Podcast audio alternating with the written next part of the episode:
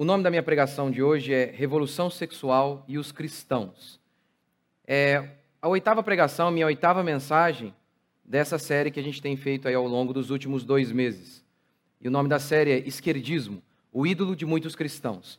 Eu tenho tentado mostrar que muitos valores que cristãos expressam, acreditando ser valores cristãos, na realidade, são valores esquerdistas. E eu citei alguns exemplos lá do Antigo Testamento, como, por exemplo, aquele momento em que a Bíblia diz que o povo de Israel havia se desviado de Deus de tal maneira que o povo colocou ali dentro do templo vários ídolos. O texto bíblico também diz que havia casas de prostituta cultuais dentro do templo. Uma aberração, aquilo que era exatamente o oposto do que a Escritura anunciava, mas estava ali. E aquele povo estava prestando culto a esses absurdos, a esses ídolos. Eu quero tentar mostrar hoje que, em relação à sexualidade, também, muitos cristãos têm apenas feito eco em relação a doutrinas esquerdistas, comunistas e feministas. Então, vamos ler aqui o que diz Marcos capítulo 10, verso 6. Mas desde o princípio da criação, Deus os fez homem e mulher. Por isso, o homem deixará seu pai e sua mãe e se unirá à sua mulher, e os dois serão uma só carne. Assim, já não mais são dois, porém uma só carne. Portanto, o homem não se separe, o homem não separe o que Deus juntou. Homem, versão mais conhecida, né? Versão revista atualizada, aquilo que Deus ajuntou, não separe o homem. Aqui a gente tem um resumo do que é a moralidade sexual cristã. Gente, eu quero começar minha pregação assim. Como o mundo mudou? De minha avó, que deu o primeiro beijo no meu avô, no altar, ficou com ele até o fim de seus dias e teve muitos filhos, para um casal cristão divorciado com um cachorrinho. Como?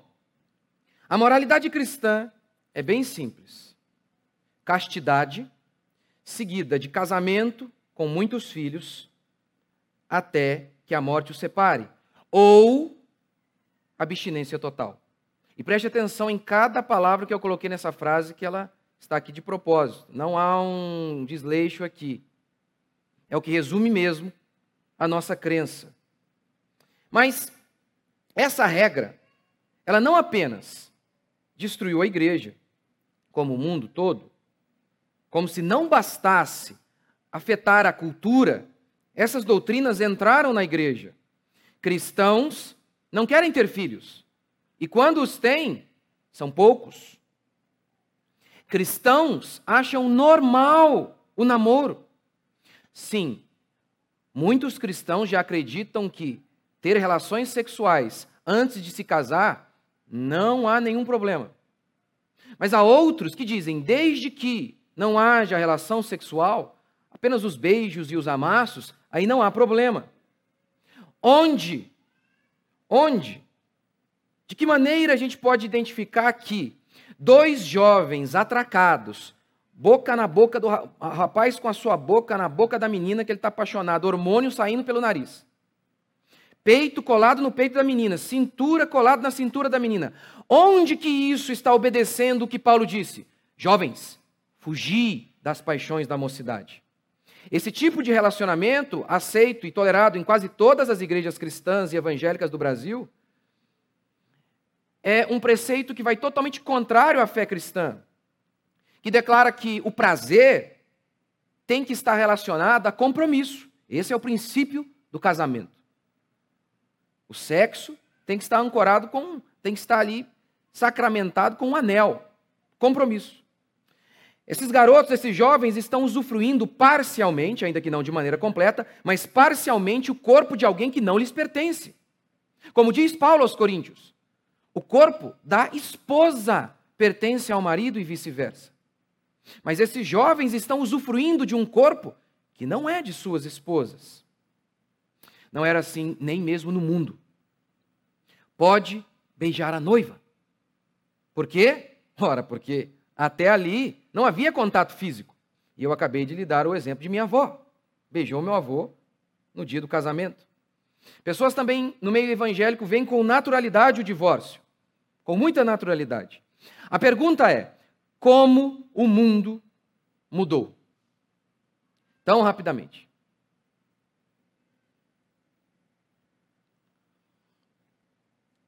O mundo não mudou. Ele foi mudado. Doutrinas comunistas, esquerdistas, feministas invadiram a cultura ocidental e, consequentemente, também a igreja. É, é impressionante como que você tem algumas histórias do Antigo Testamento que nos chocam. Ali no, no livro de Reis, por exemplo, se fala da conversão de muitos reis. Reis se converteram a Deus.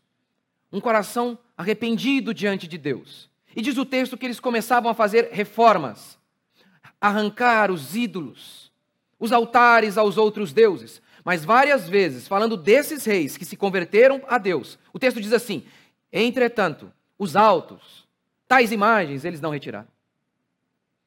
Mesmo, mesmo cristãos sérios acham mesmo que essas doutrinas malignas, controle de natalidade, por aí vai, são preceitos cristãos. Não são. Não são. A mentalidade atual não vem da Bíblia vem de movimentos progressistas, principalmente desencadeados na década de 60. Os movimentos chamados de contracultura. Contracultura. Contra que cultura? A cultura ocidental, basicamente, fundamentada sobre a fé cristã. Eu quero então tentar mostrar que há uma tríade do mal que explica esse comportamento sexual absurdo e tolerado, inclusive, em inúmeras igrejas. A tríade do mal é comunistas, Feministas são a mesma coisa. E Alfred Kinsey. Esses três, esses três personagens aqui, movimentos, explicam a podridão sexual no mundo ocidental e inclusive nas igrejas. Eu quero então começar falando sobre o comunismo. Tudo começa aqui. O comunismo é aquela ideologia materialista Karl Marx era materialista. Sua tese de doutorado foi baseada em Demócrito, um filósofo materialista. Para Karl Marx, a única coisa que existia era a matéria, consequentemente, não há Deus. É por isso que ele acreditava que numa sociedade desenvolvida era fundamental extinguir, acabar com a religião. A religião é o ópio do povo, dizia ele. O problema é que suas ideias não se cumpriram.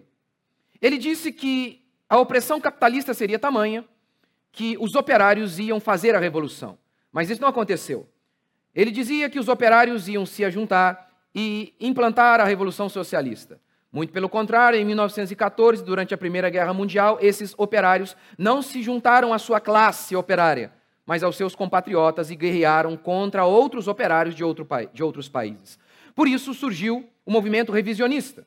Eles tentaram explicar por quê não deu certo? A resposta óbvia é que o socialismo é uma fraude. O socialismo não funciona. Mas como eles não podem assumir isso, eles começaram então a fazer novas interpretações sobre o socialismo. Dentre essas várias escolas, uma importante que eu vou citar aqui hoje é a escola de Frankfurt. Esse movimento tentou explicar por quê, como os operários não fizeram a revolução, como prevista por Karl Marx. Gramsci na Itália e esses marxistas na Alemanha chegaram à mesma conclusão. A cultura ocidental, moldada principalmente pela fé cristã, tem cegado os operários. Portanto, precisamos lutar contra a cultura. E daí então que surge o, tema, o, o termo marxismo cultural. Se Marx queria conquistar a economia para dominar a cultura, esses marxistas culturais invertem. Eles dizem: não, precisamos conquistar a cultura primeiro, para daí então conquistar a economia. Ou seja, vamos primeiro pegar o dinheiro, vamos tomar posse da economia, dos meios de produção, e aí então faremos a cabeça das pessoas, dizia Karl Marx. Isso não funcionou. Quem venceu foram os marxistas culturais que disseram: não, primeiro a gente faz a cabeça das pessoas, e aí então a gente conquista o poder. Quem nos salvará da cultura ocidental, disse George Lukács, um dos, das cabeças mais fundamentais da escola de Frankfurt, o primeiro deles. Quem nos salvará da cultura ocidental? Lukács acreditava que destruir a moralidade sexual cristã era um passo enorme para destruir a fé cristã. Herbert Marcuse foi um desses líderes da escola de Frankfurt. Ele escreveu um livro chamado Eros e Civilização. Freud dizia que se nós liberássemos todas as nossas paixões, isso resultaria em barbárie. Marcuse, entretanto, disse: não, na sociedade evoluída, se nós liberarmos todas as nossas paixões, nós não iremos destruir as forças de trabalho. Antes, vamos fazer, criar novas forças de trabalho. O paraíso descerá na terra quando nós nos liberarmos. Ele dizia que nessa sociedade evoluída, até o incesto não seria mais tabu, disse Marcuse. Esse movimento de contracultura americana, ele tem uma influência grandiosa desses marxistas. Faça amor, não faça guerra. Era um lema dos hippies.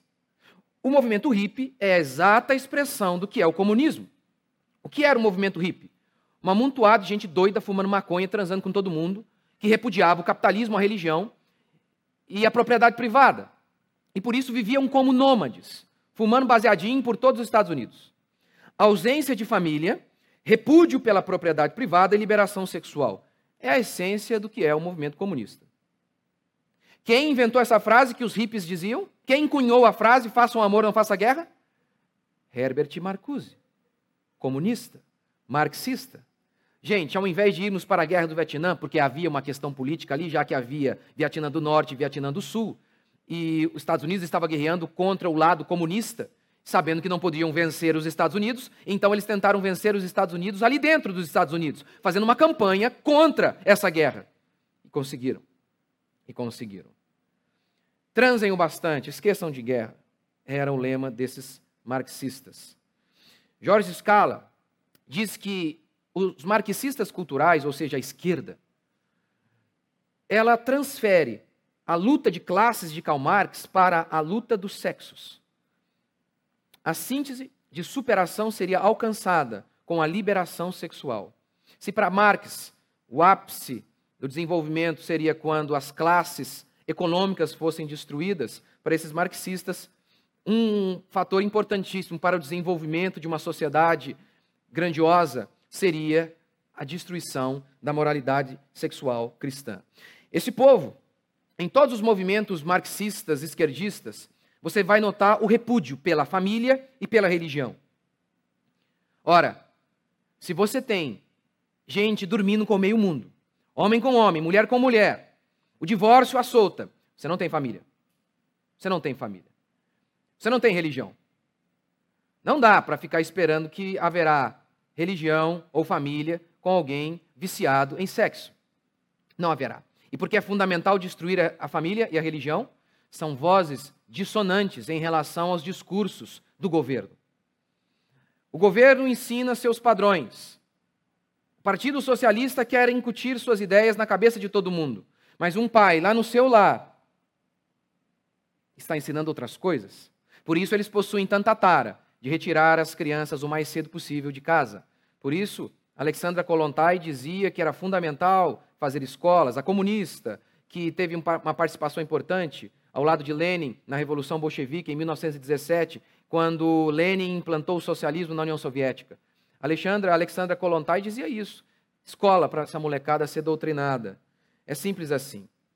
Comunismo explica muito a revolução sexual e a perda total dos parâmetros absolutos da escritura. Segundo, feministas. Feministas.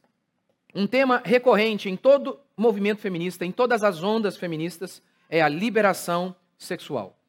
Ana Carolina Campagnolo escreveu um livro, Feminismo, Perversão e Subversão onde ela diz assim: olha, feminismo na realidade podia ser muito bem descrito como revolução sexual.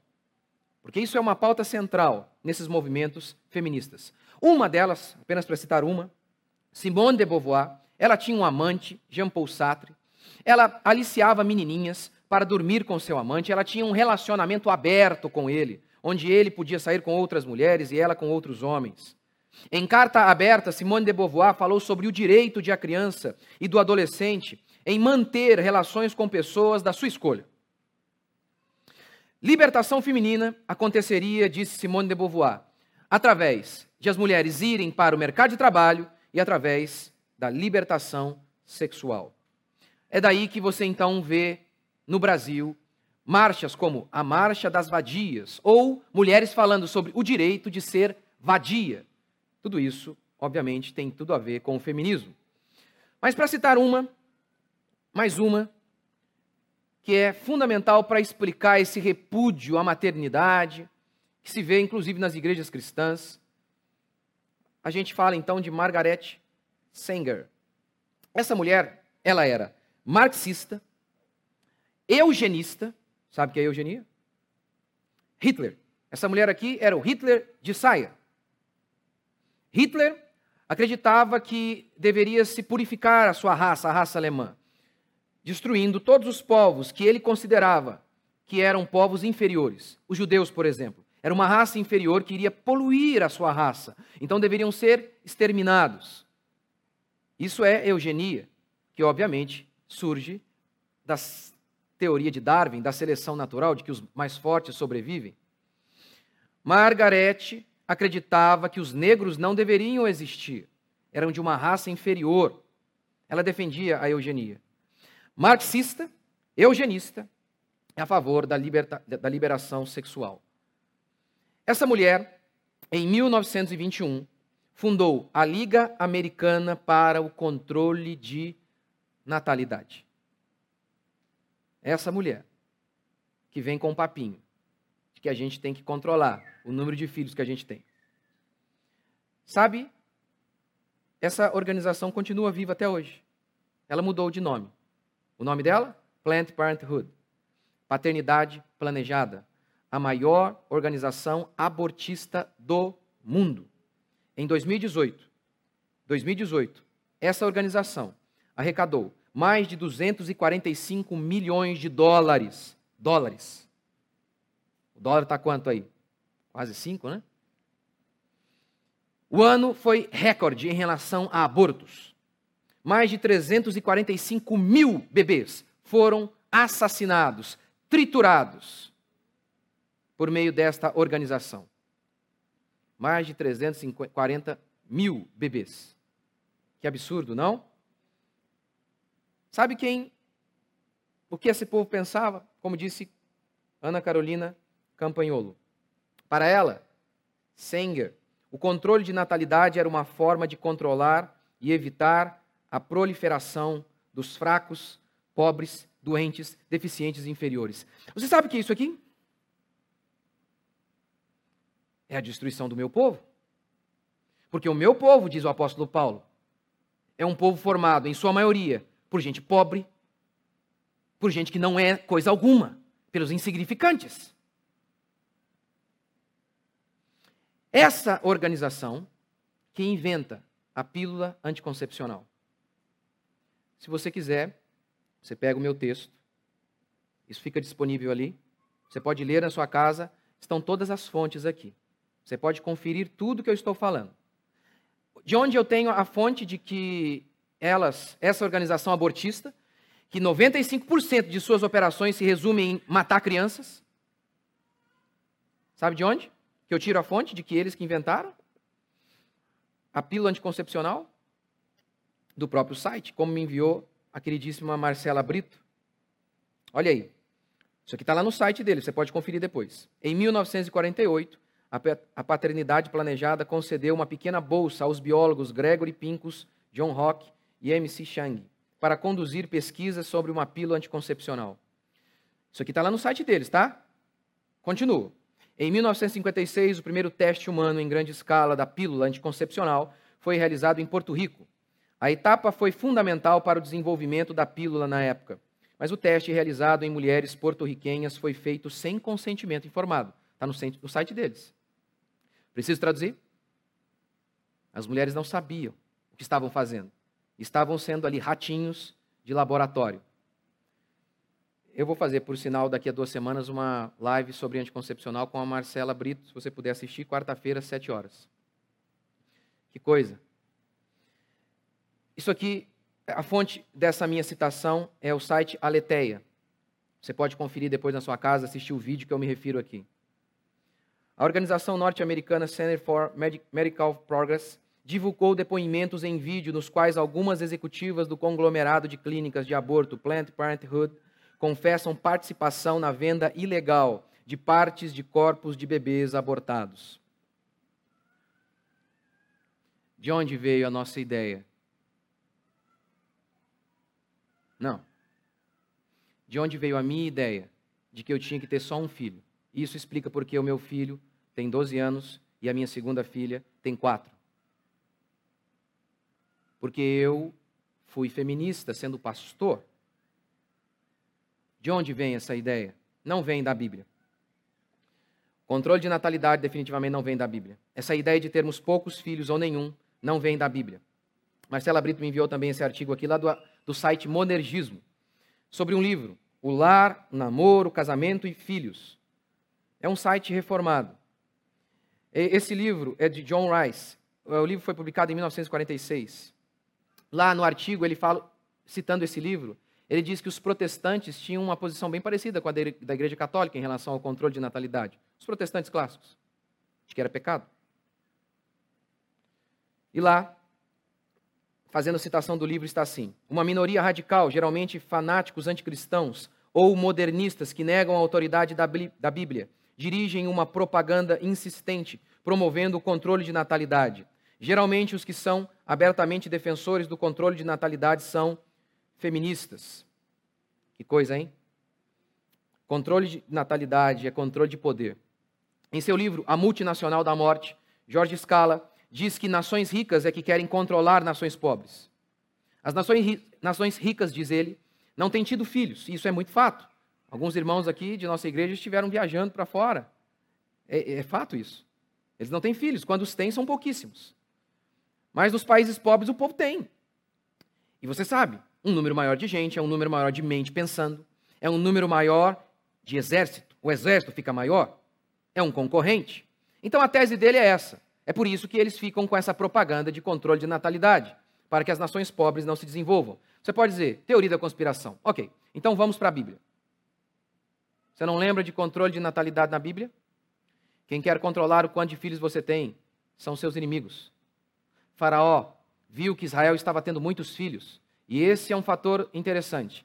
Na Bíblia, quando Deus abençoou o povo, um dos sinais era que Deus ia abençoar o ventre das mulheres para que elas tivessem muitos filhos. Em épocas de miséria, de pecado do povo, o povo não tinha filho. faraó diz: Não, esse povo tem muito filho. Vamos praticar um controle de natalidade com eles. Hitler, Hitler, por um breve momento, a, os nazistas dominaram a Rússia. Um dos soldados de Hitler disse o seguinte: deve-se inculcar à população russa por todos os meios de propaganda que um grande número de filhos não representa senão uma carga pesada Há que se insistir nos gastos que os filhos ocasionam. Vivemos a época mais próspera de toda a civilização humana. Toda a civilização humana. Mendigo tem celular. Mas hoje, se um homem trabalhar para sustentar a mulher, vai todo mundo morrer. Há que se insistir nos gastos que os filhos ocasionam nas boas coisas que se poderia ter com o dinheiro que se gasta com eles. A lei não castigará o aborto. Haverá que facilitar a criação de instituições especiais para o aborto. Como o mundo mudou? Como os cristãos mudaram? Pararam de escutar o Criador que diz: Ide, ide pelo mundo, enchei a terra. Pararam de escutar o Salmo 127. Herança do Senhor são os filhos. Bem-aventurado aquele que enche a sua aljava com muitos deles, não será envergonhado à porta diante de seus inimigos. Filhos são poder. Poder. Ou a Bíblia está certa ou não. Filho é poder. Por isso, muçulmanos estão dominando a Europa. Os possuem aos montes e estão engolindo cristãos que não têm filhos. Terceiro princípio o terceiro demônio que explica a revolução sexual. Alfred Kinsey. Alfred Kinsey. O relatório, o relatório Kinsey compreende duas obras desse psicopata: o comportamento sexual do homem e o comportamento sexual da mulher. Ele alegou ter chegado cientificamente, cientificamente, à seguinte conclusão: reprimir os desejos sexuais faz mal à saúde.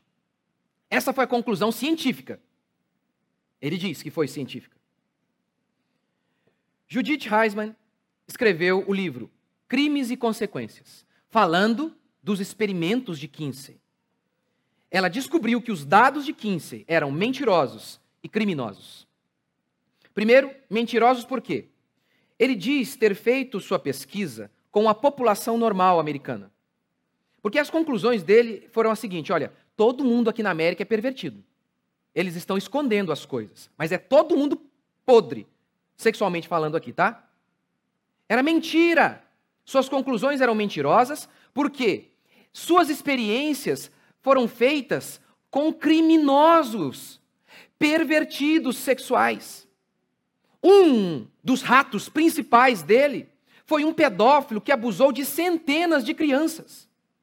Centenas. Se você coloca lá no Google o nome de Judite, que escreveu esse livro, tem lá no Wikipedia, por exemplo, ela chama Kinsey de o estuprador de centenas de crianças. Por quê? Kinsey disse que crianças de dois anos tinham orgasmo. É uma questão de lógica. Se ele descobriu, chegou às suas conclusões de maneira empírica, experimental, ele estava abusando de crianças, gente. Foi o que Judite disse. Está todo mundo louco? Ninguém está percebendo o que está acontecendo? Foi o que ele, ela falou. Ele pegou então a conduta de um pedófilo e alegou que era a conduta de toda a população americana. Criminosos, criminosos. Ele filmava, ele colocava esses pervertidos para manter relações sexuais no sótão de sua casa e os filmava. Louco, psicopata, bissexual. Judite diz que o legado de Kinsey é o seguinte: o sexo não é nada. De modo que é certo com animais, com homossexuais, adultos e crianças de qualquer idade. Apenas tente obter o consentimento.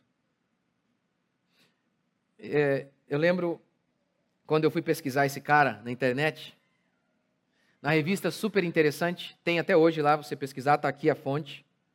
Tem essa frase para descrever Kinsey. Kinsey investiu 30 anos de sua vida para provar que quando o que está em jogo é a intimidade de cada um, o normal e o anormal são meras convenções. E o artigo falando dele de maneira totalmente positiva, claramente. Quando se fala de sexo, o normal e anormal são convenções. Você já ouviu a música do Lulu Santos? Consideramos justa toda forma de amor. Homem, se um homem ama outro homem, justa toda forma de amor. Se um homem ama uma criança, quer transar com uma criança, justa toda forma de amor. Canções assim não nascem no vácuo, não nascem sozinhas. É um absurdo. Judite vai dizer que Kinsey foi o primeiro a estabelecer a noção de que sexo na infância era normal. Eu acho que é um exagero. Em outras épocas, antes da fé cristã chegar, era tolerado. A pedofilia era tolerada em muitas culturas. Muitas culturas. Como o mundo mudou de minha avó, que beijou meu avô pela primeira vez no dia do casamento, teve muitos filhos e ficou com meu avô até o final de seus dias, para um casal cristão que já está no décimo casamento e tem apenas um cachorrinho. Como? Comunistas que viam a fé cristã como algo a ser eliminado. Um psicopata que fez experiências com pervertidos. E uma abortista, eugenista, marxista, que sua organização vende tecidos de bebês, pele de bebês. É daí que vem a mentalidade moderna, inclusive de muitos cristãos. É um desvio completo do Criador. Quais as consequências da revolução sexual?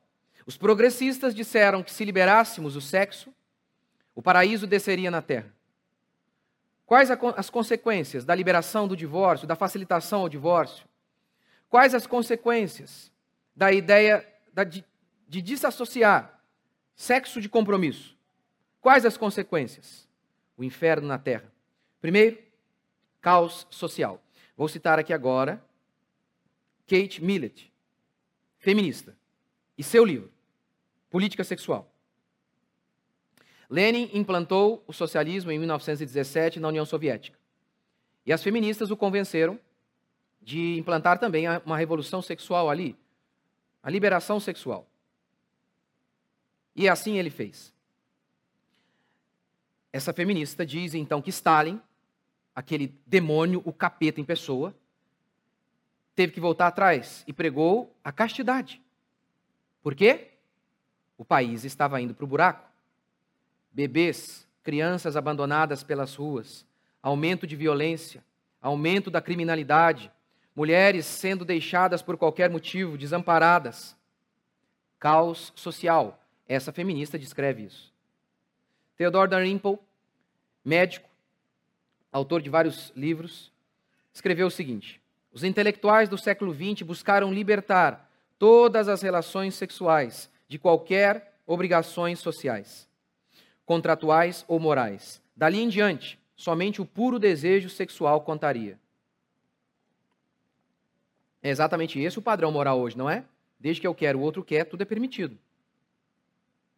É assim na escola. A virgindade é vista com maus olhos. Os intelectuais separaram compromisso do sexo. E o resultado? O próprio Theodore Dalrymple diz o seguinte: abortos realizados por golpes de Kung Fu, e ele fala isso da sua experiência como médico. Mulheres abandonadas pelo pai da criança, ciúmes, uma grande quantidade de padrastos que violentam suas crianças, e por aí vai.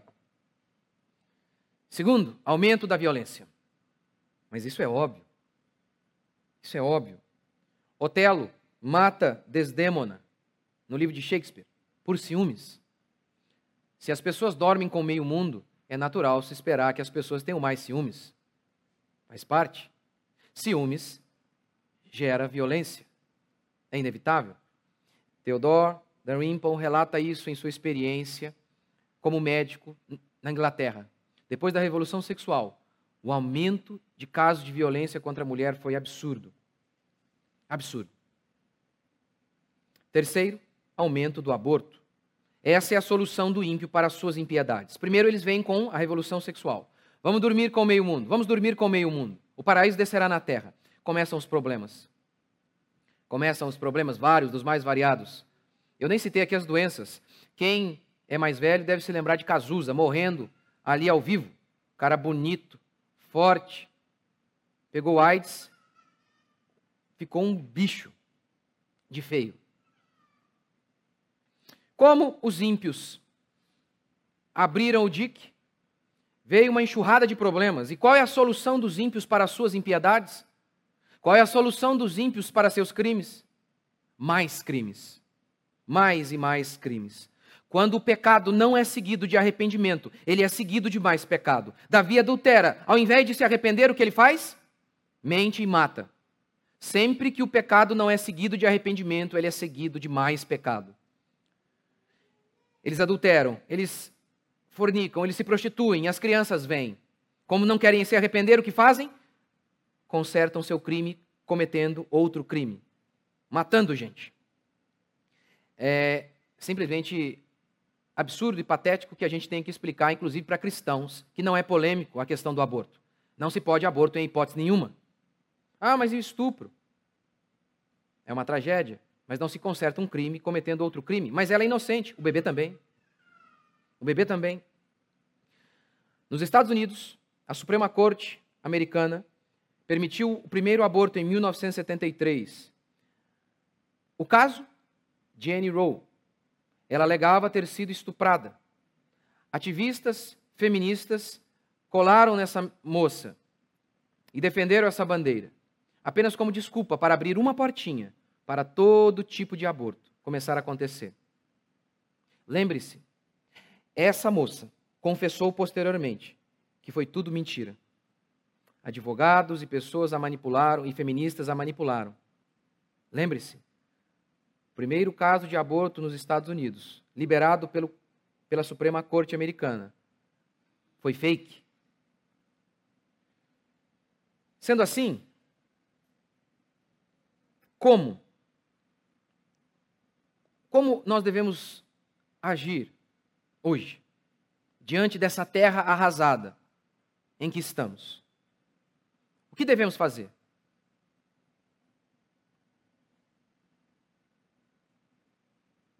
Arrependei-vos, porque está próximo o reino dos céus. Voltem para Deus. Sem Deus, não há certo ou errado. Qualquer homem que tem lógica, que segue um mínimo de lógica, sabe disso. Se não há um Deus absoluto, não há moral absoluta. Não há valores absolutos. Não há certo ou errado. Se Deus não existe, disse Dostoiévski, tudo é permitido. E é verdade.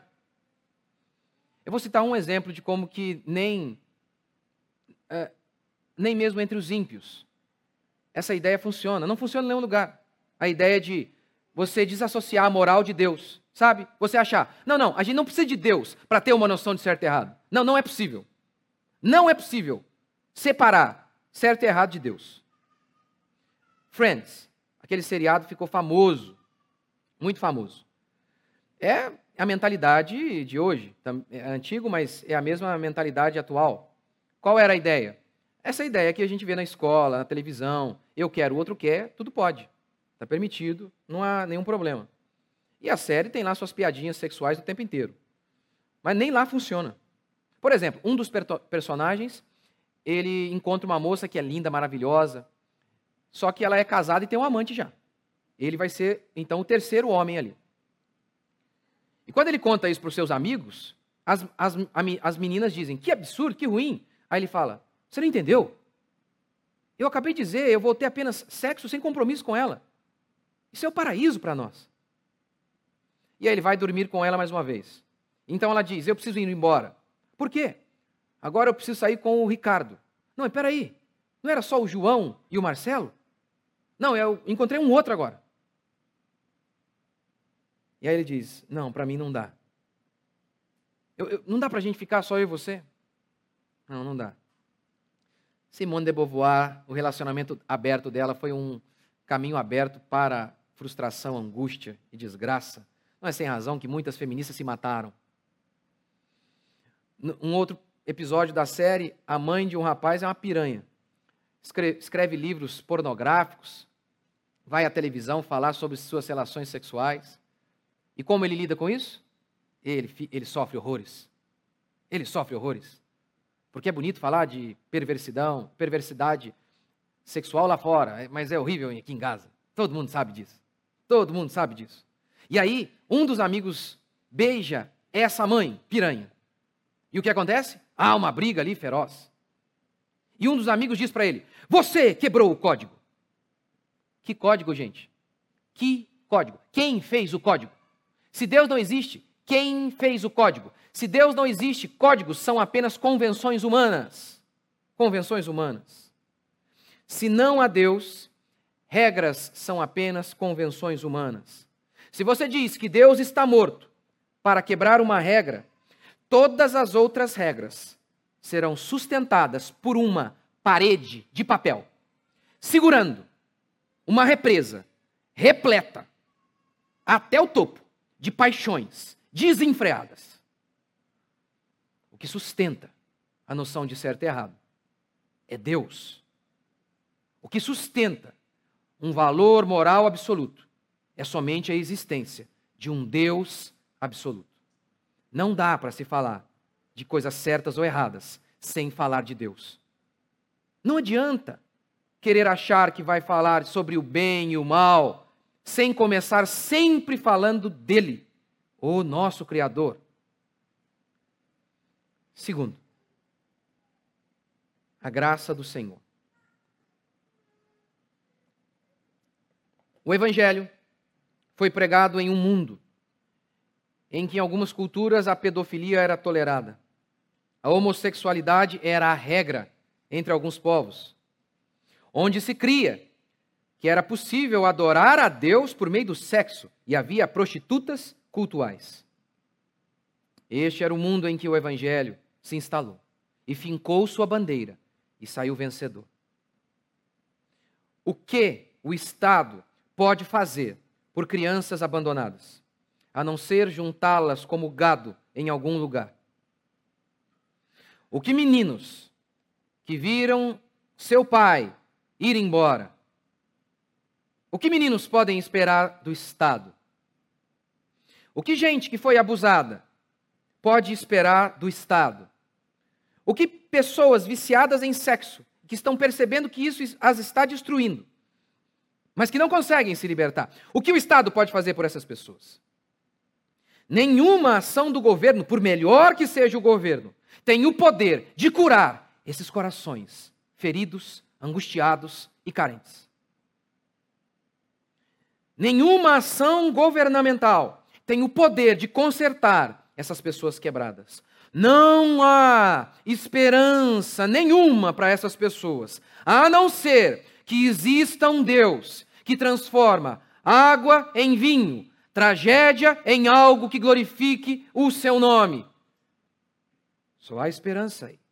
E a boa notícia é essa: nós conhecemos alguém assim, que diz ter vindo ao mundo para salvar o perdido, que diz ter vindo ao mundo não para condenar os homens, mas para que o mundo fosse salvo por ele.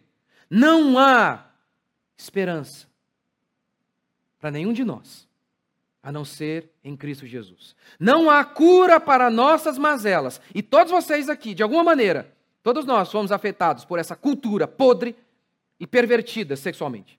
Não há esperança para nós, a não ser por meio de uma fé verdadeira em Jesus Cristo, razão da nossa existência consolo para as nossas almas, aquele que preenche as nossas vidas. Não há, não há esperança fora dele. Mas a boa notícia é que todos aqueles que se arrependerem de seus pecados e crerem nele serão salvos. E o Espírito Santo há de descer sobre cada um desses e transformá-los dia a dia. Você crê? Vamos ficar de pé.